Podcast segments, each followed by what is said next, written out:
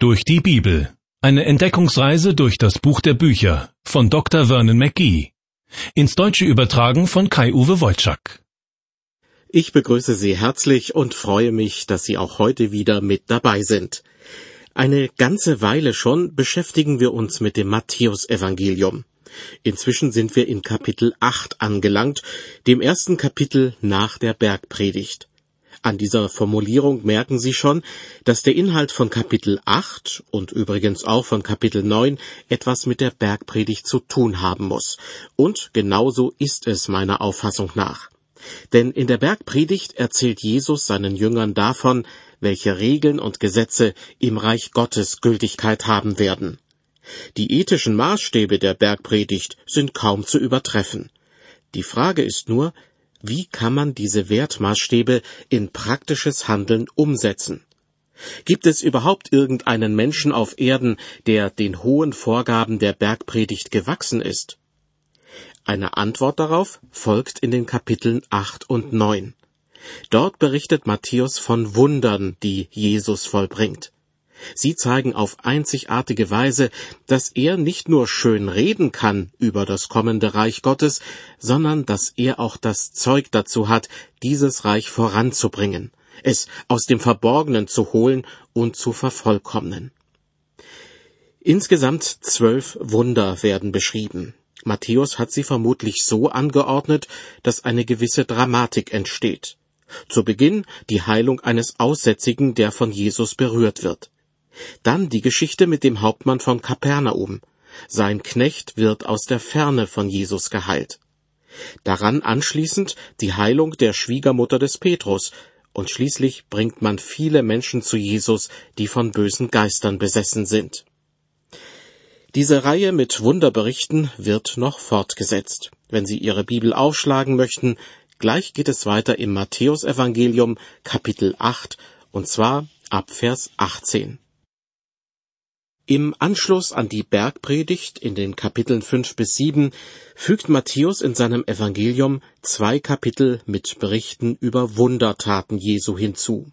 Es sind zwölf Stück an der Zahl, was aber nicht heißt, dass nur zwölf Menschen durch Jesus Hilfe erfahren haben. Gerade im Zusammenhang mit der Befreiung von bösen Geistern heißt es etwa in Matthäus 8, Vers 16, Am Abend aber brachten sie viele Besessene zu ihm, und er trieb die Geister aus durch sein Wort und machte alle Kranken gesund. In der letzten Sendung habe ich bereits erwähnt, dass es einige Bibelstellen gibt, die darauf hindeuten, dass Jesus wahrscheinlich Tausende von Menschen geheilt hat. Das Johannesevangelium stützt diese Vermutung, denn dort heißt es in Kapitel 20, noch viele andere Zeichen tat Jesus vor seinen Jüngern, die nicht geschrieben sind in diesem Buch. Diese aber sind geschrieben, damit ihr glaubt, dass Jesus der Christus ist, der Sohn Gottes, und damit ihr durch den Glauben das Leben habt in seinem Namen. Zurück zum Matthäusevangelium Kapitel 8. Manchmal wurde Jesus von den Hilfesuchenden, den Neugierigen, aber auch denen, die ihm einfach gern zuhörten, richtiggehend bedrängt. Davon gibt Vers 18 einen Eindruck. Da heißt es, als aber Jesus die Menge um sich sah, befahl er, hinüber ans andere Ufer zu fahren. Gemeint ist das andere Ufer des Sees Genezareth. Doch noch bevor sich Jesus dem ganzen Trubel entziehen kann, kommen nacheinander zwei Leute auf ihn zu und sprechen ihn an. In Vers 19 wird berichtet, und es trat ein Schriftgelehrter herzu und sprach zu ihm, Meister, ich will dir folgen, wohin du gehst. Das Verhalten dieses Schriftgelehrten passt am ehesten zu einem jungen Mann.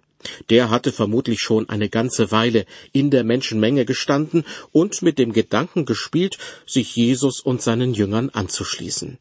Einiges sprach dafür, einiges aber auch dagegen. Er wusste einfach nicht, wie er sich entscheiden sollte. Doch dann bekam er mit, dass sich Jesus in einem Boot ans andere Seeufer bringen lassen wollte. Zumindest konnte er sehen, wie Jesus und seine Jünger in Richtung Anlegestelle vorwärts drängten.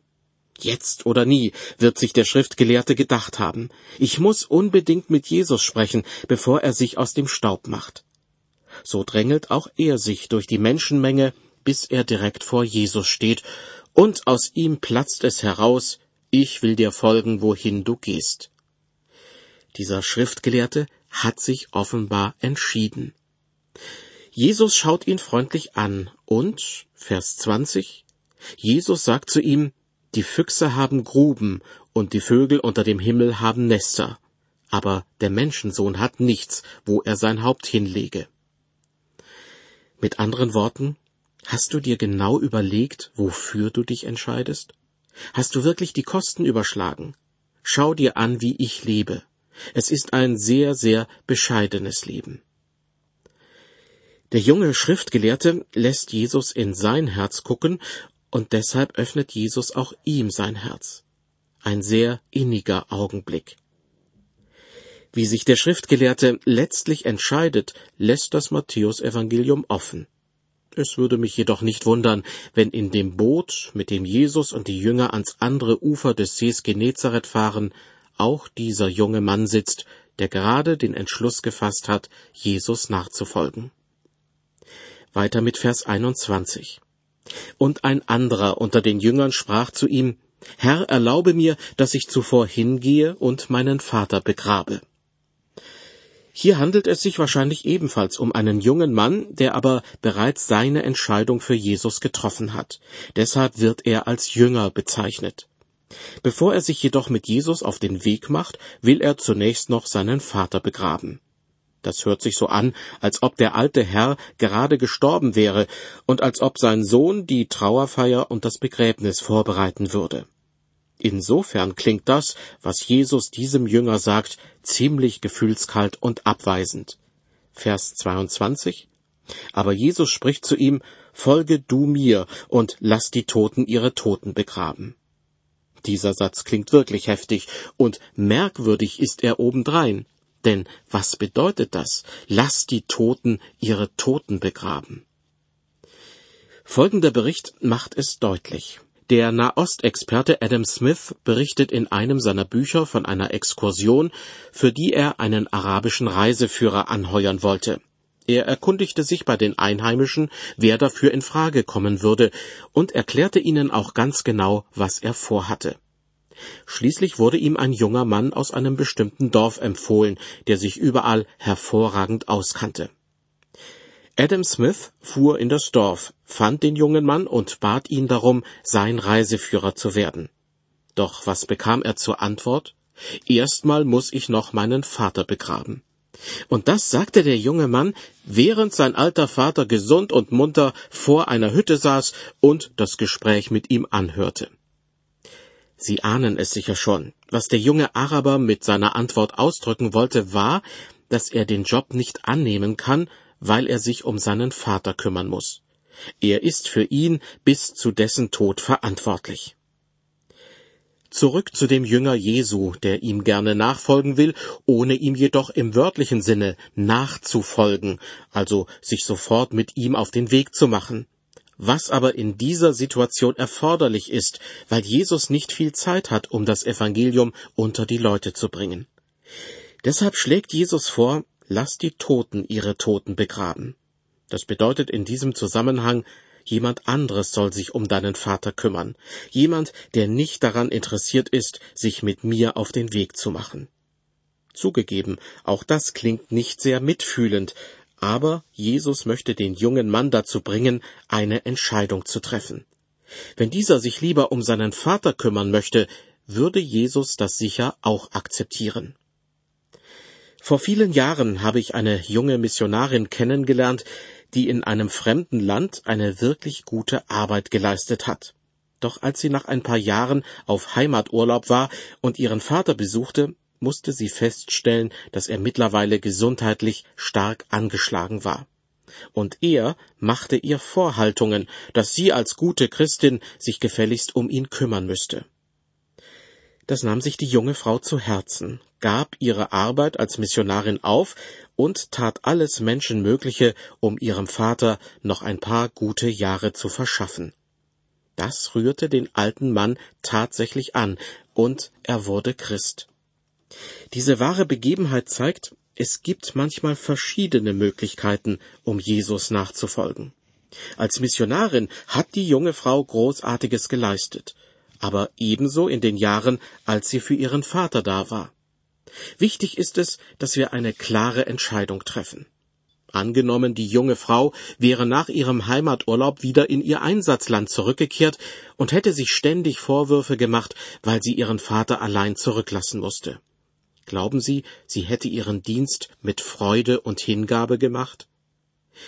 Die kurze Erzählung im Matthäusevangelium über den jungen Mann, der erst seinen Vater begraben möchte, bevor er Jesus nachfolgt, vielleicht wurde sie genau deshalb von Matthäus niedergeschrieben um uns daran zu erinnern, dass wir uns als Christen entscheiden müssen, ob und wie wir Jesus nachfolgen. Im Matthäusevangelium erreichen wir jetzt den fünften Bericht über ein Wunder. Dieses Wunder hat diesmal nichts mit einer Krankheit zu tun. Die Verse 23 und 24. Und Jesus stieg in das Boot und seine Jünger folgten ihm. Und siehe, da erhob sich ein gewaltiger Sturm auf dem See, so dass auch das Boot von Wellen zugedeckt wurde. Er aber schlief. Diese Bibelstelle berührt mich sehr. Wie kaum eine andere zeigt sie die menschliche Seite von Jesus Christus. Er ist so müde, dass er während der Überfahrt auf dem See einschläft und nicht einmal von dem aufkommenden Sturm geweckt wird. Israel-Urlauber und Wetterexperten bestätigen übrigens, dass es rund um den See Genezareth manchmal tüchtig blasen kann. Dabei kommt es auch zu entsprechend hohem Wellengang. Allerdings würde es mich nicht wundern, wenn in diesem Fall auch noch jemand anderes seine Finger mit im Spiel hatte. Erinnern Sie sich noch an das vierte Kapitel aus dem Matthäusevangelium, in dem berichtet wurde, wie Jesus vom Teufel versucht wurde? Wer weiß, ob dieser außergewöhnlich starke Sturm, von dem in Kapitel 8 die Rede ist, nicht ein weiterer Versuch war, Jesus ein für allemal auszuschalten. Weiter ab Vers 25.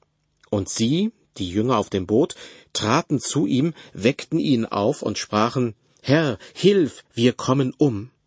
Da sagte er zu ihnen, ihr Kleingläubigen, warum seid ihr so furchtsam?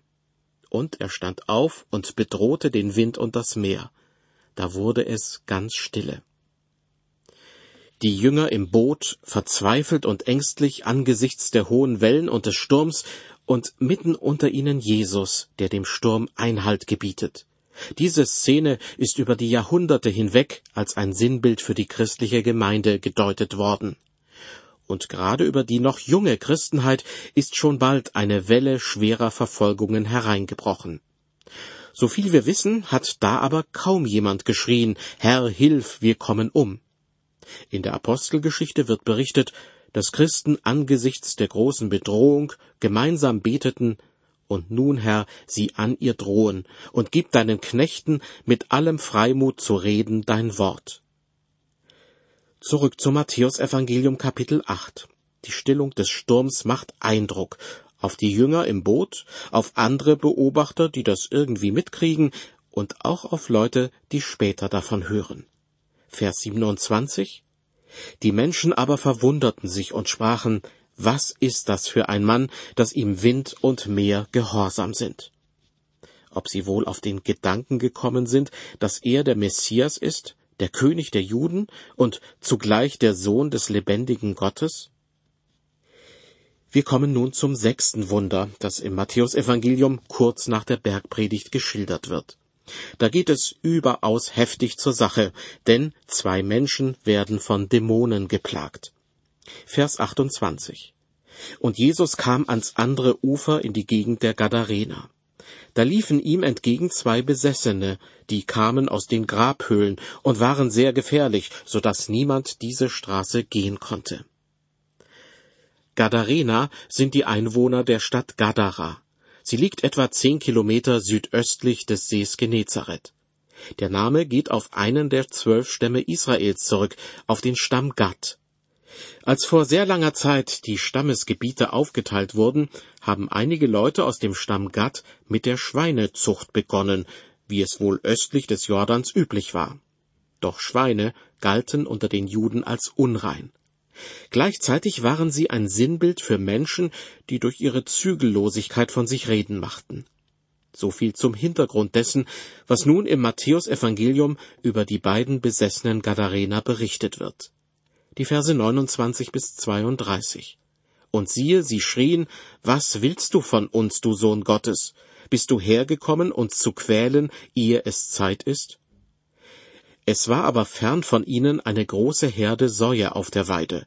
Da baten ihn die bösen Geister und sprachen, Willst du uns austreiben, so lass uns in die Herde Säue fahren. Und er sprach, Fahrt aus. Da fuhren sie aus und fuhren in die Säue. Und siehe, die ganze Herde stürmte den Abhang hinunter in den See, und sie ersoffen im Wasser. Es ist schwierig, heutzutage etwas über Dämonen und böse Geister zu sagen, denn die Gefahr ist groß, bildlich gesprochen, auf der einen oder der anderen Seite vom Pferd zu fallen. Auf jeden Fall sollten sich Christen davor in Acht nehmen, leichtfertig zu behaupten, dass jemand besessen oder okkult belastet sei. Es gibt viele psychische Krankheiten, die man früher völlig zu Unrecht mit so etwas in Verbindung gebracht hat. Andererseits hat der Aberglaube Hochsaison in der heutigen Zeit. Niemand schämt sich dafür, sich durch obskure Lichtgestalten durchs Leben führen zu lassen oder kosmische Kräfte in Anspruch zu nehmen. Vieles ist nur Hokuspokus, aber bei manchem hat gewiss auch der Teufel seine Hand im Spiel. Ich lese weiter aus Matthäus 8, und zwar die restlichen beiden Verse. Da geht es um die Reaktionen, die der Vorfall mit den Schweinen, die sich einen Abhang hinunterstürzen, hervorruft. Und die Hirten flohen und gingen hin in die Stadt und berichteten das alles und wie es den Besessenen ergangen war. Und siehe, da ging die ganze Stadt hinaus Jesus entgegen. Und als sie ihn sahen, baten sie ihn, dass er ihr Gebiet verlasse. Sechs Wunderberichte liegen hinter uns, sechs weitere folgen nun in Kapitel 9. Da Jesus das Gebiet der Gadarener verlassen soll, kehrt er in seine Stadt, also nach Kapernaum zurück. Hören Sie nun aus Matthäus 9 die Verse 1 bis 8. Da stieg er in ein Boot und fuhr hinüber und kam in seine Stadt. Und siehe, da brachten sie zu ihm einen Gelähmten, der lag auf einem Bett. Als nun Jesus ihren Glauben sah, sprach er zu dem Gelähmten, Sei getrost, mein Sohn, deine Sünden sind dir vergeben. Und siehe, einige unter den Schriftgelehrten sprachen bei sich selbst, Dieser lästert Gott. Als aber Jesus ihre Gedanken sah, sprach er, Warum denkt ihr so Böses in euren Herzen? Was ist denn leichter, zu sagen, dir sind deine Sünden vergeben, oder zu sagen, steh auf und geh umher? Damit ihr aber wisst, dass der Menschensohn Vollmacht hat, auf Erden die Sünde zu vergeben, sprach er zu dem Gelähmten, Steh auf, hebe dein Bett auf und geh heim. Und er stand auf und ging heim. Als das Volk das sah, fürchtete es sich und pries Gott, der solche Macht den Menschen gegeben hat. Die Schriftgelehrten in diesem Bibelabschnitt denken äußerst logisch. Jeder kann behaupten, dass er die Macht hat, einem anderen seine Sünden abzunehmen. Denn beweisen lässt sich das nicht. Daraufhin verknüpft Jesus das Wunder der Sündenvergebung mit dem Wunder einer körperlichen Heilung. Wenn Jesus diese körperliche Heilung vollbringen kann, so die Schlussfolgerung, kann er wohl auch einem Menschen dessen Sünden vergeben. Ob die Schriftgelehrten diese Schlussfolgerung tatsächlich für sich nachvollziehen? Der ehemals gelähmte Mann jedenfalls hat damit gewiss keine Schwierigkeit. Eine kleine Bemerkung am Rande. So wie Menschen aus sich heraus anderen nicht ihre Sünden vergeben können, das kann nur Gott, so können Menschen auch nicht andere aus sich heraus auf übernatürliche Weise von Krankheiten und Behinderungen heilen. Deshalb Vorsicht, wenn jemand dennoch behauptet, solche Fähigkeiten zu besitzen. Wenn jemand heilt, dann nur Gott. Die nächsten Verse erzählen davon, wie der Zöllner Matthäus, also der Verfasser des Matthäus-Evangeliums, von Jesus in den Dienst berufen wird und wie die beiden zusammen mit anderen Zöllnern gemeinsam eine Mahlzeit einnehmen. Aus dem Lukas-Evangelium geht hervor, dass Matthäus der Gastgeber ist und die anderen Zöllner offenbar mit Jesus bekannt machen will. Hören Sie aus Matthäus 9 die Verse 9 bis 13. Und als Jesus von dort wegging, sah er einen Menschen am Zoll sitzen, der hieß Matthäus, und er sprach zu ihm, Folge mir. Und er stand auf und folgte ihm. Und es begab sich, als er zu Tisch saß im Hause, siehe, da kamen viele Zöllner und Sünder und saßen zu Tisch mit Jesus und seinen Jüngern. Als das die Pharisäer sahen, sprachen sie zu seinen Jüngern, Warum ist euer Meister mit den Zöllnern und Sündern? Als das Jesus hörte, sprach er, Die Starken bedürfen des Arztes nicht, sondern die Kranken. Geht aber hin und lernt, was das heißt, ich habe Wohlgefallen an Barmherzigkeit und nicht am Opfer. Ich bin gekommen, die Sünder zu rufen und nicht die Gerechten. Die Zöllner waren damals zur Zeit Jesu ziemlich unbeliebt, denn sie arbeiteten mit der römischen Besatzungsmacht zusammen und sollen den Leuten mitunter mehr Geld abgeknöpft haben, als rechtens war. Doch Jesus hat kein Problem damit, sich mit ihnen und anderen Sündern an einen Tisch zu setzen. Gerade sie sollen ihn und seine Botschaft kennenlernen. Dieses gemeinsame Essen im Haus des Matthäus erinnert mich daran, zu Geburtstagsfeiern und ähnlichen Anlässen nicht immer nur die gleichen wohlvertrauten Gesichter einzuladen. Manch einer, den ich nur flüchtig kenne, würde sich riesig darüber freuen, wenn ich ihn ebenfalls an meinen Tisch hole. Und bestimmt lässt es sich in fröhlicher Runde auch mal ganz unbeschwert über den eigenen Glauben reden. Das gilt übrigens auch für manches gemütliche Beisammensein in unseren Gemeinden. Rechnen wir überhaupt noch damit, dass mal jemand Fremdes bei uns reinschaut? Und wäre er bei uns willkommen? Jesus sagt, die Starken bedürfen des Arztes nicht, sondern die Kranken. Das deutet darauf hin, dass es bei dem gemeinsamen Essen nicht nur ums Essen geht, sondern dass die Anwesenden auch über tiefgreifende Dinge miteinander ins Gespräch kommen. Jesus ist der Arzt, der verletzte Menschenseelen trösten kann. Wenn ich jemanden einlade, bin ich zwar nicht der Arzt, aber wer weiß, was ich zu einem anderen sage, ist für ihn vielleicht wie Balsam auf der Seele. Jesus zitiert übrigens in Vers 13 eine Aussage aus dem Buch Hosea. Ich habe Wohlgefallen an Barmherzigkeit und nicht am Opfer. Damit hat Jesus in erster Linie die Pharisäer im Blick, die entrüstet die Frage stellen, warum ist euer Meister mit den Zöllnern und Sündern? Diese Pharisäer und nicht nur sie sind Menschen, die in ihrer Frömmigkeit alles Mögliche auf die Beine stellen, um Gott die Ehre zu geben aber auf die Idee, sich um andere Menschen zu kümmern, sie aufrichtig in die eigene Gemeinschaft hineinzunehmen und ihnen Gott nahezubringen, darauf kommen sie nicht. Obwohl genau das Gott wichtiger ist als alle anderen Arten von Ehrerbietung. Ich habe Wohlgefallen an Barmherzigkeit und nicht am Opfer. Jesus und die Wunderberichte aus Matthäus 8 und 9 hier erweist sich Jesus als derjenige, der die hohen Wertmaßstäbe aus der Bergpredigt wirklich in die Tat umsetzen kann. Sein Handeln ist mutig und liebevoll zugleich. Er durchschaut Menschen, ohne sie bloßzustellen, kümmert sich um sie ohne Ansehen der Person. Von den insgesamt zwölf Wunderberichten, die im Matthäusevangelium direkt auf die Bergpredigt folgen, stehen fünf noch aus. Darüber wird in der nächsten Ausgabe dieser Sendereihe noch zu sprechen sein. Ich hoffe, Sie schalten dann wieder ein. Bis dahin ein herzliches Behüt Sie Gott.